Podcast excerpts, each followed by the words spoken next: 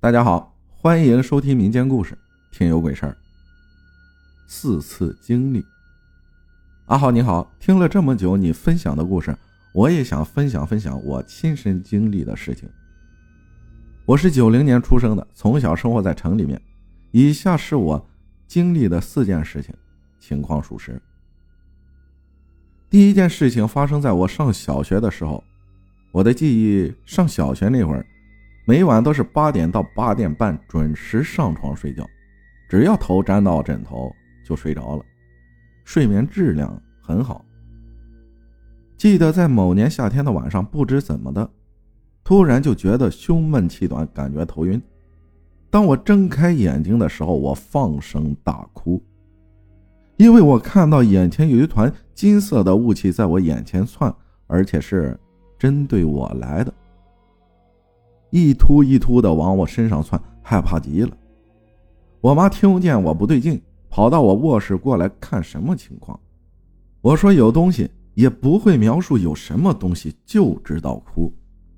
我妈说让我跟她去她的卧室一起睡，因为是男孩子，多少有点不情愿。但是这团金色的雾气还是一直窜，我只能过去跟我妈一起睡。那团雾气一直在，我把被子蒙在头上。身体蜷缩起来，小声的哭着。就这样，不知道过了多久，我睡着了。之后的事情也不记得了。第二件事，依然是上小学的时候。那会儿我家住二单元六楼，我们隔壁三单元六楼的一户人家去世了。我们这边丧事习俗，人在出殡的头一天晚上需要撒路灯、端祭饭。我们当地撒路灯用的材料大多都是玉米杆晒干，撒上柴油烧。但是这户人家用的是香烟的过滤嘴纯白色的。小时候贪玩，他们前面撒，我就在最后面把撒的过滤嘴踩灭，挑一些完好的拿着玩。就这样，第二天我开始高烧，三十九度六，打针吃药不管用。当时是大夏天，我一直寒冷，裹着被子，被子已经被汗打湿了，依然觉得冷。最后我外婆说，可能是脏东西跟上了，外婆找来她的侄女给我看看。她让我躺在地上，拿了一块白布把我盖起来，拿了一碗水，一把菜刀，让我眼睛闭上，什么都不要想，叮嘱我千万不能笑。白布盖上的时候，我就听见他嘴里开始念叨起来，不知道说些什么。做完事之后，我下午就好了，也不烧头，也不晕了，又开始去楼下找小伙伴玩去了。第三件事，二零一四年的时候，我们公司四人去兰州出差，两男两女，中午乘坐火车抵达兰州，打车到酒店办理入住。这个酒店就在兰州的黄河边上，具体哪个酒店我就不透露了。我们叫它“月亮能大酒店”。这个酒店我看像四星级别的样子。前台办理了入住手续后，我们乘电梯前往三楼。电梯门打开的时候，正对电梯口放一张桌子，桌子上摆了一盆吃过的面条，旁边。还有一些其他的饭菜。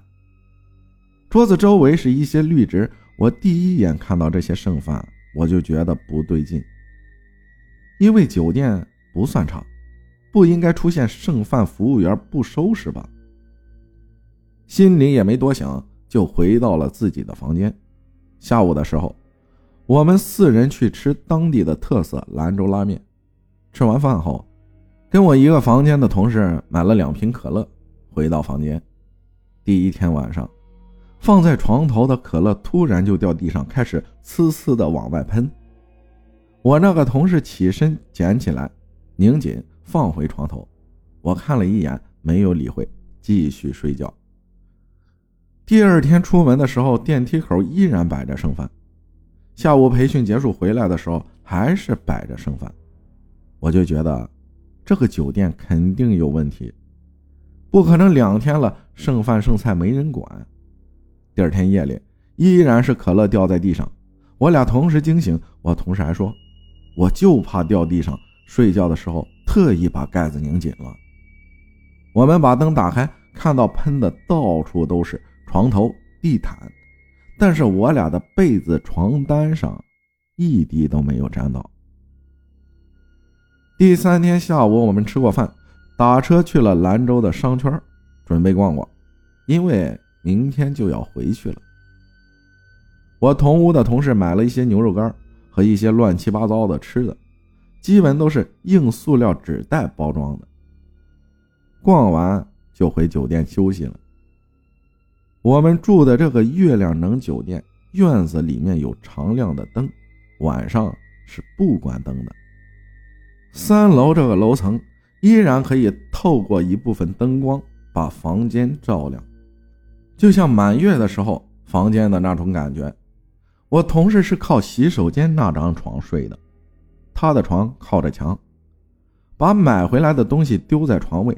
他个子矮，一米六五，又是半夜的时候，我听见塑料袋的声音，悉悉嗦嗦的，一直响，直到把我吵醒。我扭头就往他床上看，借着余光，我同事依然睡得很香，那些塑料袋还是一直在响。此时，我直接坐了起来，大喊同事的名字，大声吼道：“赶紧看一下，你那里有什么东西！”我喊了之后，塑料袋声音就停止了。他被我喊起来，拉扯了被子，拉扯了塑料袋，看了看，什么都没有。第二天，我们四人回家的火车上，我把这几天遇到的情况说了出来。我们另外两个同事也说。他们也看到了剩饭菜，也觉得不对劲儿，就是没说出来。感谢徐航分享的故事，有没有兰州的朋友？你们那儿的酒店是不是有一些风俗或者是习俗？感谢大家的收听，我是阿浩，咱们下期再见。